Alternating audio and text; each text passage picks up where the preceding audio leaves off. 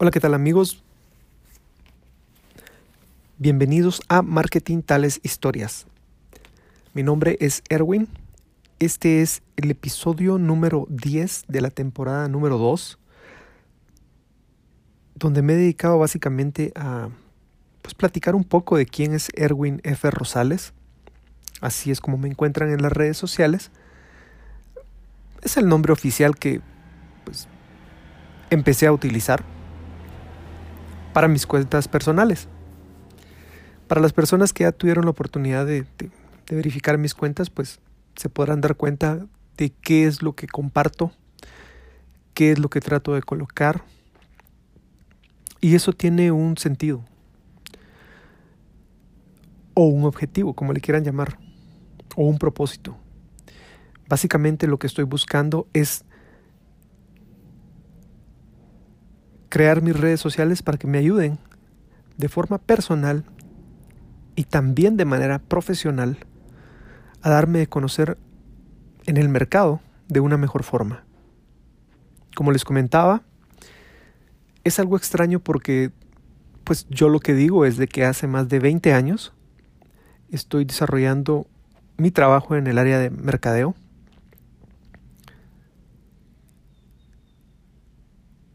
Y la gente muchas veces no entiende por qué alguien que trabaja en el área de mercadeo no tiene redes sociales. Son otros conceptos completamente diferentes, son otros paradigmas completamente diferentes. Y en realidad pues no me he dado la tarea de, de explicar la razón.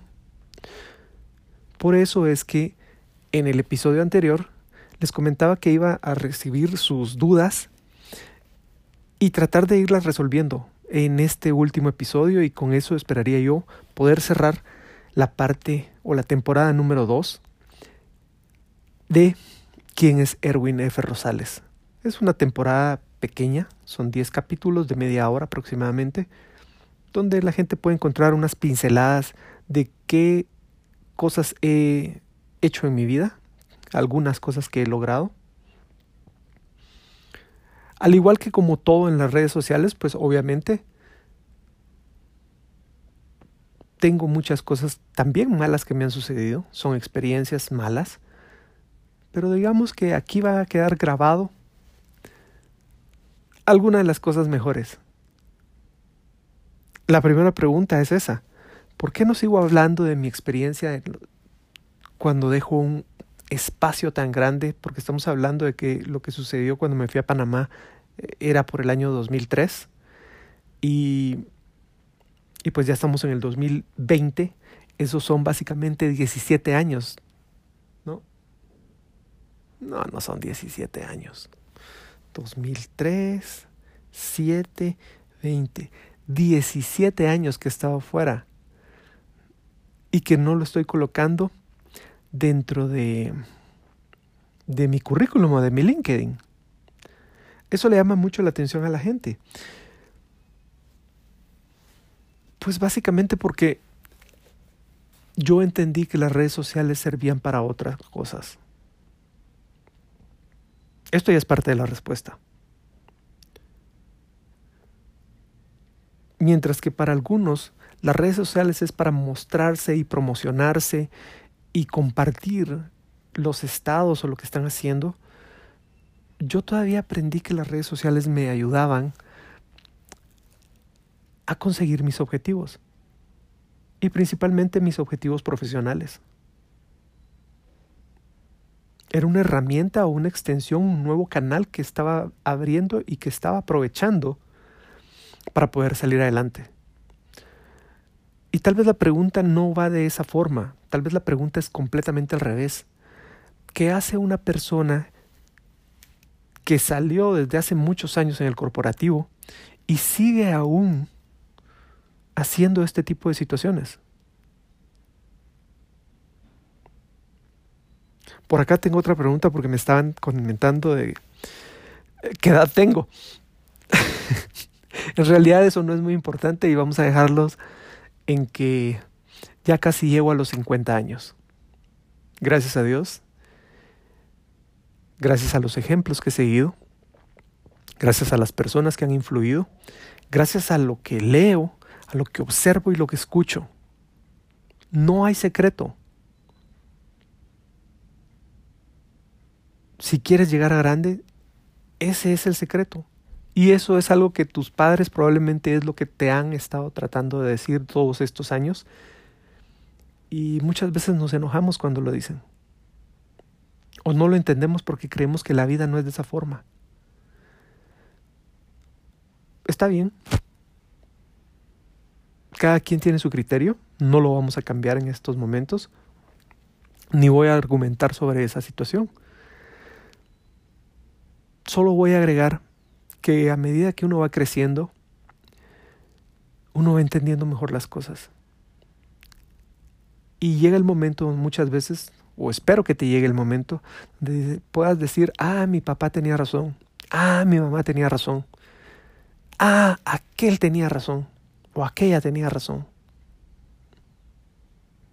Sin que ellos te lo digan, porque es diferente cuando te, dicen, cuando te dicen, te lo dije, te lo dije. No, no me refiero a ese tipo de cosas, ni a ese tipo de ejemplos, ni a ese tipo de personas. Me refiero a ese tipo de personas que probablemente sin saber te están influenciando. No importa si son artistas de baile, si son cantantes, si son actores de telenovelas, si son personajes públicos en el área de locución o en las radios o en la televisión. Tienes que encontrar bien cuáles son los ejemplos que vas a seguir. Entonces, sí, efectivamente, casi llego a los 50 años y tengo una parte donde pues me tocó readecuar eh, todo lo que hacía en mi vida. Y eso me cambió la vida. Y eso, pues gracias a Dios, hasta el momento me hace estar sano. No tomo drogas, no fumo, no bebo como normalmente la gente dice beber, beber. No es que sea abstemio, pero gracias a Dios mi cuerpo está bien. Y es básicamente tratar de dejar de intoxicarlo lo mejor que yo pueda. Me dediqué por muchos años a aprender sobre esa área, eh, las funciones de la comida dentro del cuerpo, la parte de los superalimentos, pues principalmente, el, episodio pasado les estaba hablando de mi mamá. Mi mamá pues eh, resultó con una enfermedad hace más o menos unos 13 años, una enfermedad que no es terminal, pero sí es bastante fuerte y que normalmente la probabilidad de vida son 3 años, máximo 4. Y estuvo con nosotros durante 13 años. Ese es el tipo de ejemplo al que me estoy refiriendo.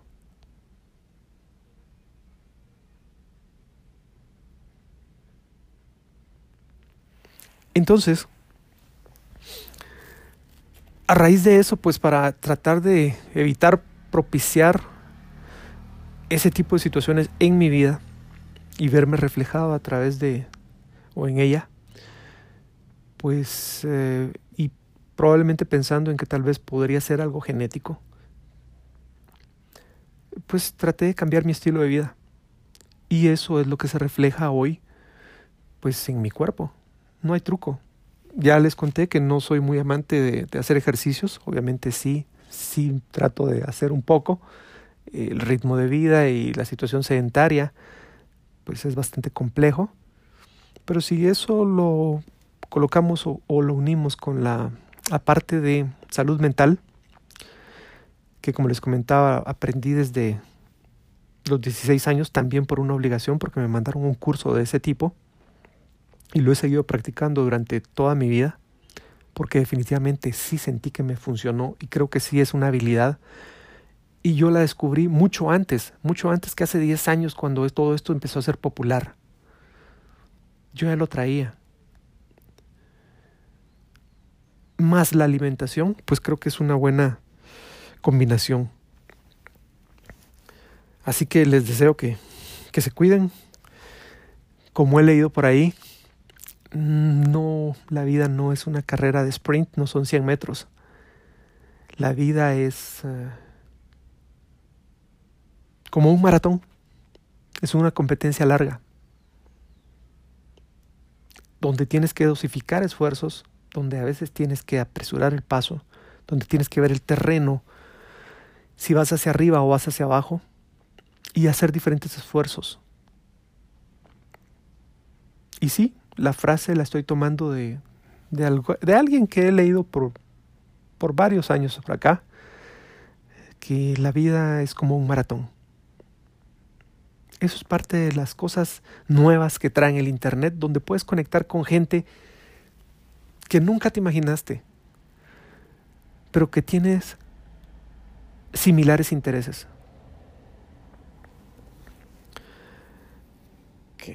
Vamos a ver la siguiente pregunta. ¿Por qué no coloco las empresas para las que he trabajado en los últimos años? ¿Y por qué también evito en mi LinkedIn algunas que mencioné dentro de los podcasts? Porque así es el sistema. Así son los métodos de reclutamiento, así es como la gente te identifica. Entonces, ¿cómo quieres que la gente te identifique? Tienes que decidir una posición yo no sé si eso es parte, si es obligación en el área de marketing, en el área de mercadeo, pero tú tienes que definir cómo te van a identificar. Y a mí por muchos años me funcionó, por estar trabajando en eso y por gracias a Dios los resultados que se estuvieron dando, ubicarme dentro del área de marketing o mercadeo. Para las personas que, que ya tuvieron la oportunidad o que agradezco que me han conocido un poco más, se han dado cuenta que he estado pues metiéndome en la parte de mercadeo, emprendimiento y educación. Pero eso es parte de una evolución que yo ya he traído de forma personal. No es una situación donde yo dije voy a estar en mercadeo y después voy a estar en emprendimiento. No, eso fue lo que traté de explicar durante estos podcasts, cómo la evolución y cómo tu vida te va preparando, todas las decisiones y todas las personas que has escuchado muchas veces hay información guía y no importa que hayas tenido 10, 11, 7, 6 años. Es muy importante que le pongas mucha atención a esa información. Si es que la recuerdas primero, porque está dentro de tu inconsciente. Tienes que tener también la conciencia de que todo eso se puede cambiar. Todas esas instrucciones que recibiste de pequeño y que probablemente no tenías todas las herramientas para entenderlos de la mejor forma, puedes cambiarlas. Hay herramientas y hay técnicas que te ayudan a limpiar todo eso y colocar nueva programación para que disfrutes tu vida, para que alcances tu potencial. Eso es parte de algo que ahora es sensación. Pero ¿qué sucede hace 20, hace 30 años? Eso ha estado ahí, esa es información que ahí ha estado y solo tenían acceso ciertas personas o cierto grupo de personas. No le quiero llamar privilegiado, pero sí, básicamente era caro, no era barato. Y hoy tú tienes la oportunidad de tener acceso a toda esa información. Y muchas veces sin pagar. Si quieres tu certificado, pues entonces lo pagas. Pero el conocimiento está en ti. Entonces, nuevamente vuelvo a la pregunta, perdón que me desvío. Define una posición.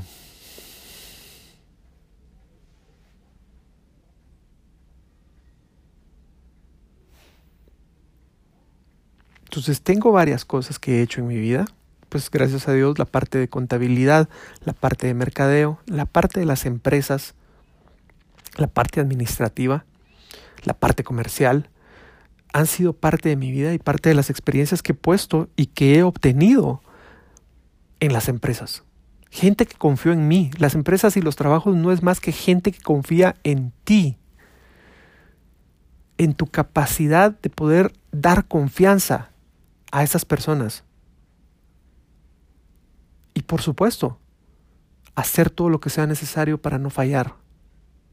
Hacer lo que esté a tu alcance y lo que no está a tu alcance para no fallar. Ahí es donde creces en realidad.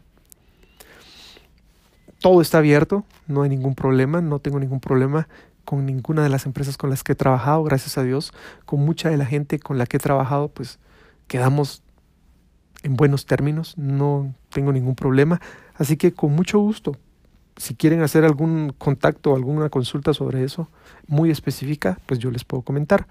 Si en algún momento eso juega en mi contra o no juega en mi contra, sí, efectivamente. Pero eso ya no depende de mí, eso ya depende de la visión de la persona con la que yo vaya a trabajar o con la que yo vaya a entablar una relación. Si con un par de pinceladas que yo he colocado dentro de las redes sociales o dentro de los sitios profesionales, la gente no puede tener una idea de quién soy, de qué soy, pues hay una máxima también en el área de marketing. No todos son clientes. Y esa regla está antes del cliente siempre tiene la razón. Para poder aplicar la regla del cliente siempre tiene la razón, el paso antes que nadie te explica es que no todos van a ser tus clientes. Eso se llama segmentar. Eso va amarrado a la otra pregunta. Hay otra pregunta por acá que me dijeron, ¿a quién me dirijo con este tipo de información?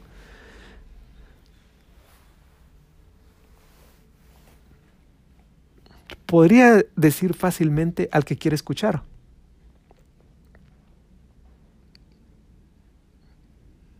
Y hacer referencia a, la Biblia o a las frases que salen por ahí, el que tenga oídos que escuche.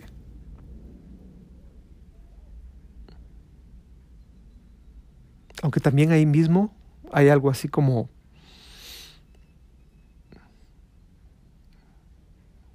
ver para creer.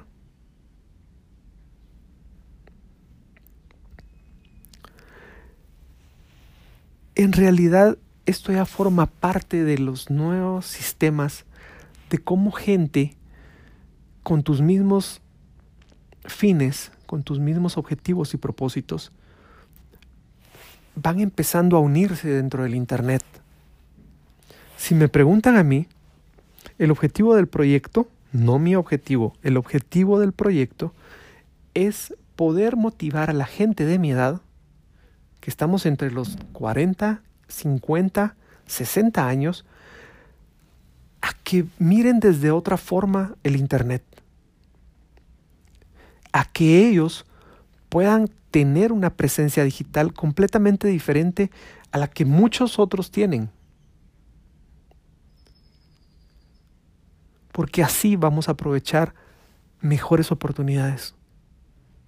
Así va a empezar a cambiar la información, la calidad de información que cada uno de nosotros está recibiendo.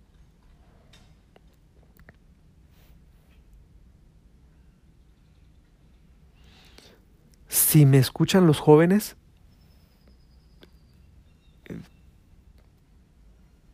no creo que les haga mucho sentido en realidad, porque en este momento mi forma de hablar o lo que estoy concentrado es tratar de hablarle a la gente grande. Y eso es algo que se está reflejando en las estadísticas. Eso es lo bonito de esta era del marketing.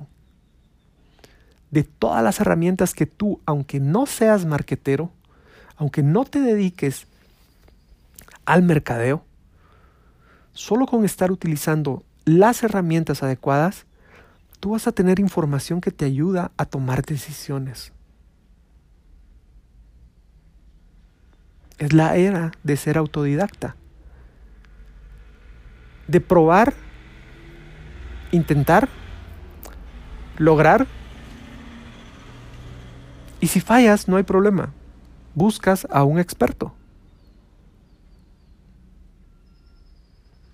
Si te quieres ahorrar todo ese tiempo, si tienes los recursos suficientes, vas directamente y te saltas esos pasos y consultas con un experto.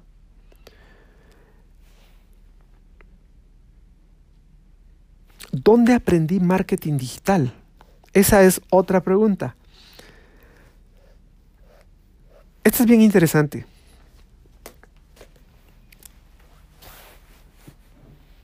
Creo que al igual que muchos de ustedes, pues yo sentía desconfianza. Yo no sé si ya ahora ustedes se sienten más confiados, pero yo al inicio tenía mucha desconfianza porque había mucha información. Bastaba con escribir marketing digital para que apareciera dentro de las búsquedas de, de Google la información o aprender marketing digital. Y era bien complejo. Al final de cuentas, pues con un poco de lo que yo había aprendido fuera de línea, fui logrando meterme y fui logrando entender cómo funcionaba el Internet principalmente. Ni siquiera les estoy hablando del marketing digital ni les estoy hablando de las redes sociales. Yo creo que el primer paso es entender cómo funciona el Internet. Mucha gente no habla del origen del Internet. Mucha gente no conoce de la infraestructura y cómo funciona la infraestructura del Internet.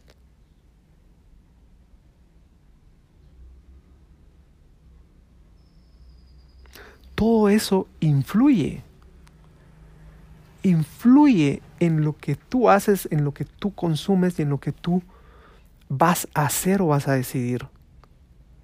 Porque lo que tú haces, tus decisiones y tus acciones están fundamentadas en información disponible que tienes. Y no me estoy refiriendo a marketing, ni me estoy, me estoy refiriendo a la vida personal.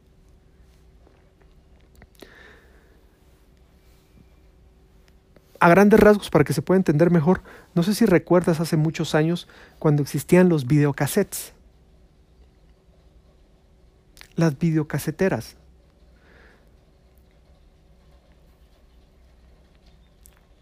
Era como la evolución de los cassettes de las cintas magnéticas, solo que más grandes para capturar audio y video. Bueno, pues hubieron dos sistemas, el VHS y el Betamax. ¿Recuerdas esos momentos de lo que estoy hablando? ¿Ok? ¿Cómo una empresa le gana a otra?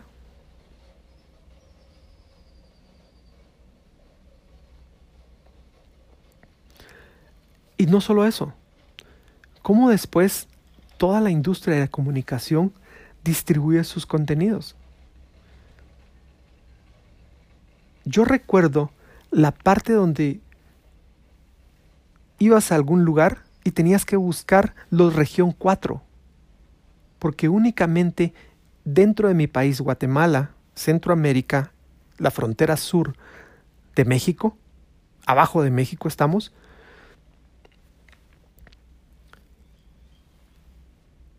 éramos catalogados como región 4.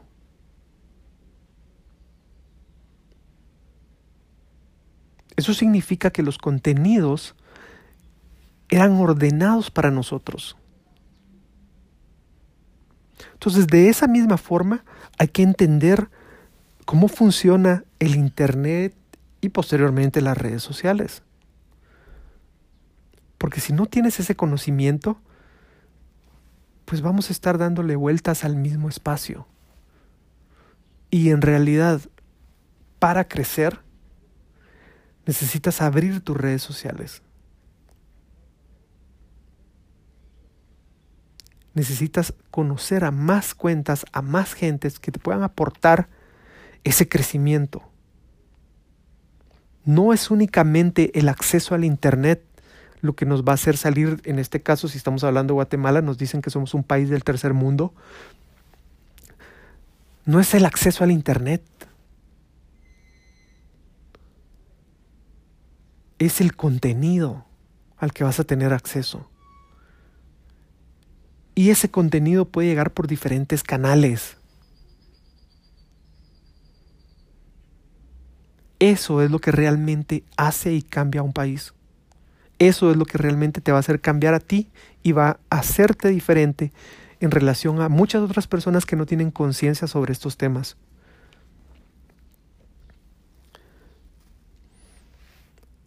Vamos a ver. Ok. Este está interesante porque es personal y, toca bastante, eh, una parte bastante sensible. Si he trabajado en la competencia de las empresas que, que me han dado la oportunidad. No, en realidad no. En más de 20 años de trabajar en el área de mercadeo y desde el año 95 que empecé a trabajar, 95, sí. No, no ha sucedido. Yo tengo que agradecer a las personas de la competencia que en algún momento pues sí se fijaron en mí y sí me tomaron en cuenta para oportunidades pues por situaciones del destino probablemente no se pudieron dar esas cosas. Pero el día de hoy puedo decir, no, no lo he hecho. Y no sé si eso también fue parte de un autosabotaje. ¿Puedo utilizar la palabra autosabotaje? Porque inconscientemente uno tiene ciertos patrones y ciertas instrucciones y para mí es muy importante la instrucción de si alguien te da confianza, tienes que luchar por no defraudar esa confianza. Ese es mi motor cuando alguien me contrata o cuando alguien me da una oportunidad de trabajo.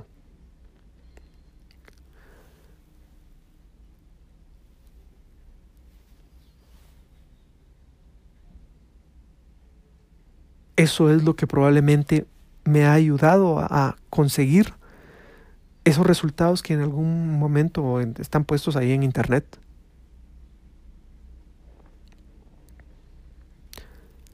Entonces, digo que es inconsciente o autosabotaje porque probablemente cuando estoy frente a otra persona yo agradezco la oportunidad.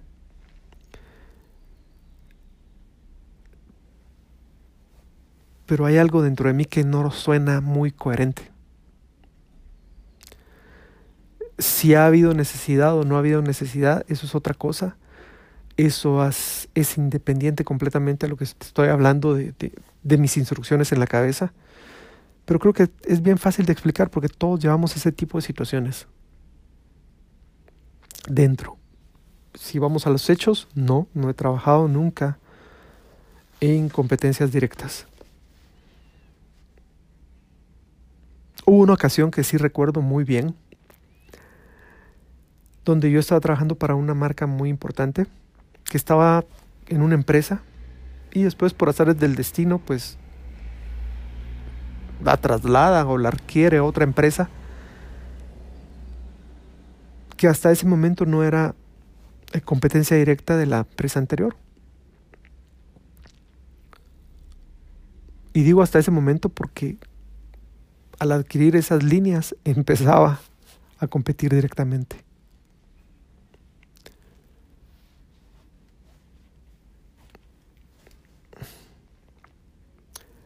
Otra de las preguntas importantes es, ah bueno, ya les respondí, ¿dónde aprendí marketing digital? No, ¿verdad? Me fui por las ramas. Eso es una habilidad que también uno va aprendiendo con los años.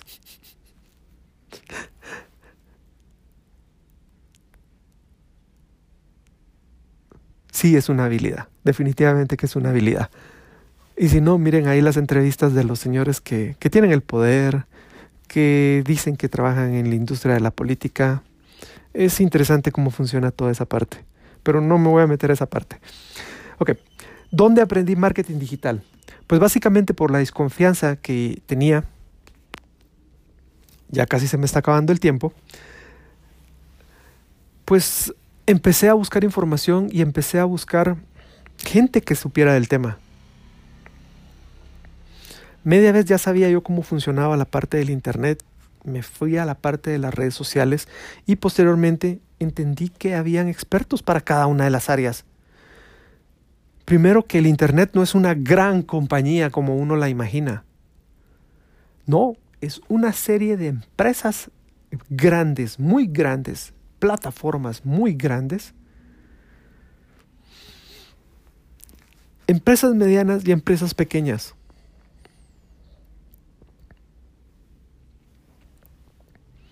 Y así fue como aprendí. Otra de las cosas que me ayudaron pues fue entender cómo estaba categorizada la información por regiones. Y salir a buscar la información de cómo lo hacían otros lugares. Por supuesto, también lo que te comenté de crear mis cuentas con otro nombre, utilizar para aprender esas situaciones en algún momento, como lo dije, fue por, pues tal vez por vergüenza o por sentirme inseguro sobre qué iba a pensar la gente de que yo iba a estar aprendiendo a mi edad en esas posiciones que ya tenía. Pero no, al final de cuentas se volvió parte de una metodología que por ahí está otra pregunta porque me dicen de qué metodología fue la que hablé. Pues la vamos a ir conociendo primero Dios en los próximos episodios de Marketing Tales Historias. Todavía está pendiente si se va a hacer de gratis o no. Definitivamente que, que no, no, no es gratis, si no ya se hubiera liberado desde hace mucho tiempo. Y es válido. Es válido porque todos tenemos un objetivo.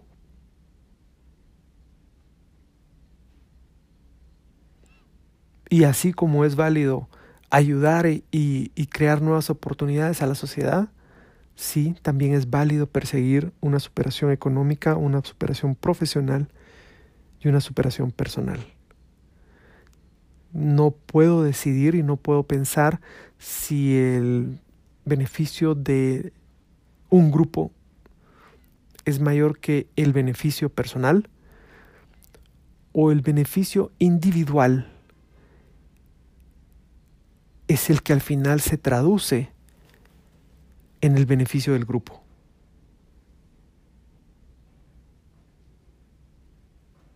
Yo solo sé que hemos aprendido durante estos últimos siete años, no soy solo yo, porque hay definitivamente muchas personas que sin querer han estado involucrados en todo esto. Y digo sin querer porque ni siquiera lo saben, probablemente tal vez sea producto de mi imaginación. Pero me imagino que hay otras que no.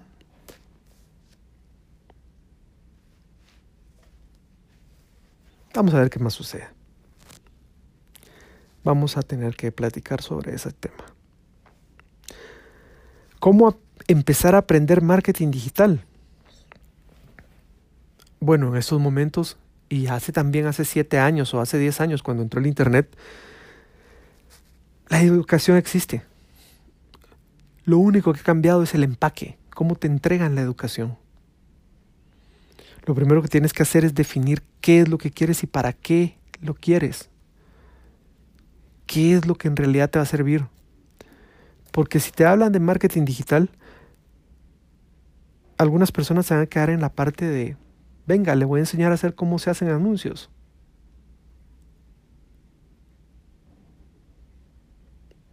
Pues está bien, Siempre que te digan que eso es un marketing táctico. Pero el concepto de marketing digital es muy amplio. Entonces tienes que saber qué es lo que necesitas y qué es lo que quieres. Porque en base a eso es que se va a invertir. O sea,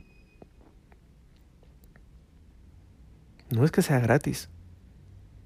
Empezando porque gratis no existe, ¿verdad? Hay unas ciertas técnicas de comercialización que las hemos visto en los episodios anteriores que sí te permiten acceso gratis a una parte gratis y otra pagada y a otra parte solo pagada. Pero esas son estrategias de comercialización. El contenido y la preparación del contenido, eso tiene un costo. Y alguien lo paga. No te confundas. Ala, ¿siguen más preguntas? Vamos a ver. Ok, aquí está, esta está buena. Recomendaciones para trabajar en remoto. Ok, yo tengo tres cosas. Básicamente hay que checar la parte de la luz. La luz que esté frente a tu cara. Por supuesto, si el, la cámara está frente a tu cara, la luz tiene que estar de frente. Eso funciona como que si fuera una cámara fotográfica.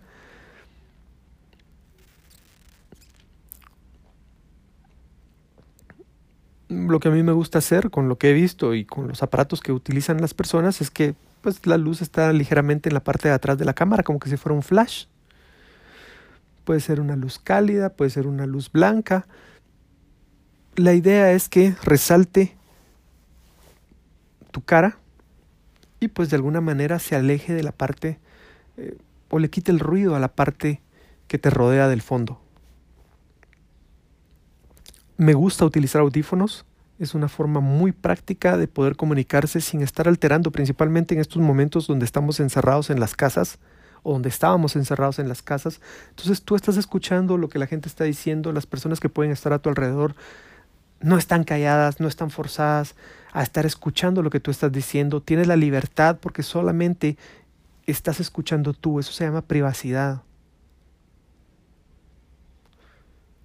Adicionalmente, como tienes el, el micrófono o el hands-free, el micrófono cerca de tu boca, te esfuerzas menos para que te capte la voz una computadora. Entonces la voz sale mejor, está mejor, no sé si mejor modulada, pero sí tiene un volumen mejor. Y tú te esfuerzas menos. Y por último es el espacio. Solo tienes que adecuar un espacio suficiente para el fondo de la parte de... para el fondo.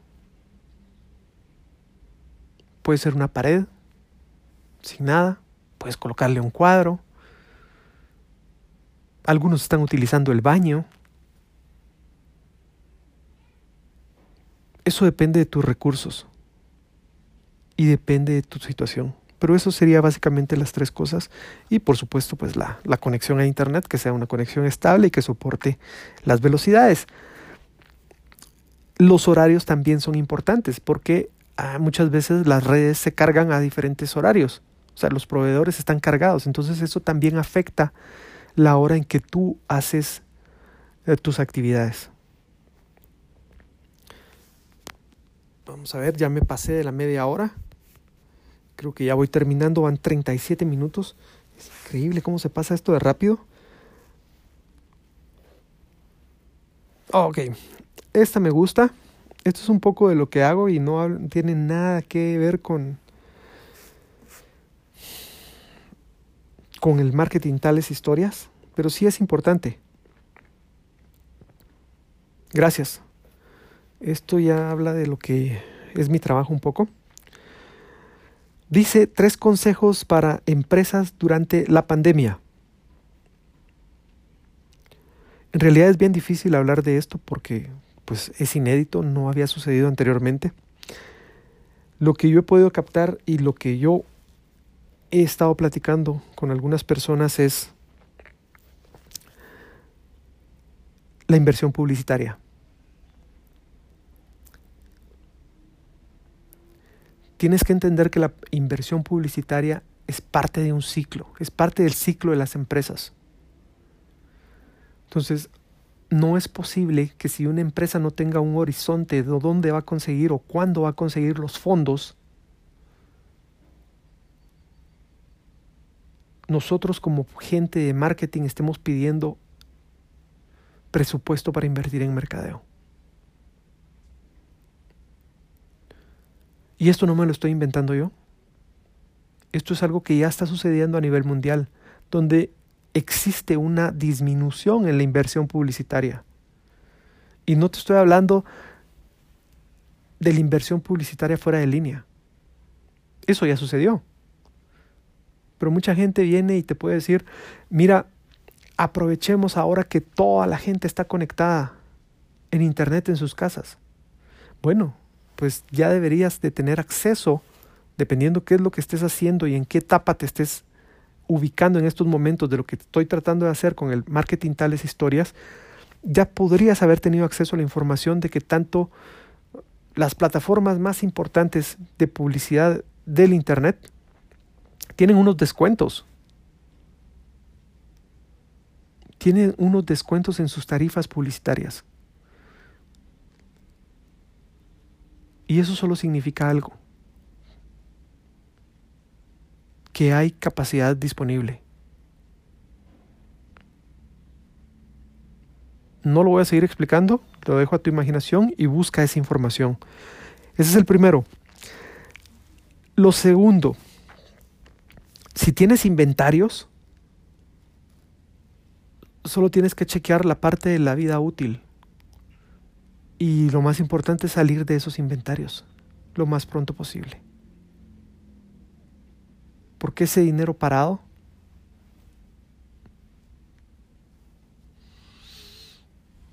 sin un horizonte, cuando recuperar ese dinero está poniendo en riesgo una situación financiera. Otra de las estrategias que, que, se han manejado también con la gente, porque esto no es solo de mercadeo. O sea, mercadeo es un equipo, ¿me entienden? Son gente que trabajamos en equipo y muy entrelazados con la gente de finanzas, con la gente de operaciones, con la gente de ventas y por supuesto con la gerencia. Entonces también hay parte de cierta responsabilidad de injerencia y una de las tácticas que puedes aplicar básicamente, y con esto quiero cerrar, es la disminución de los SKUs. Si tú tienes, por ejemplo, 10 diferentes productos,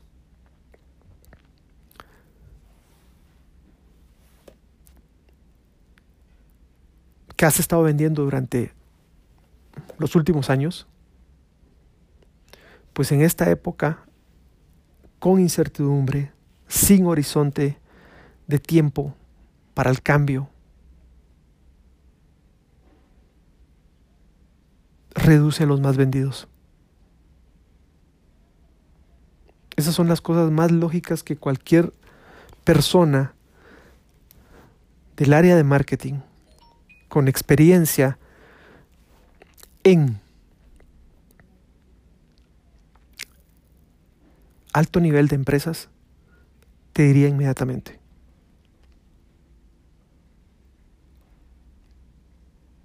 Con eso quiero cerrar.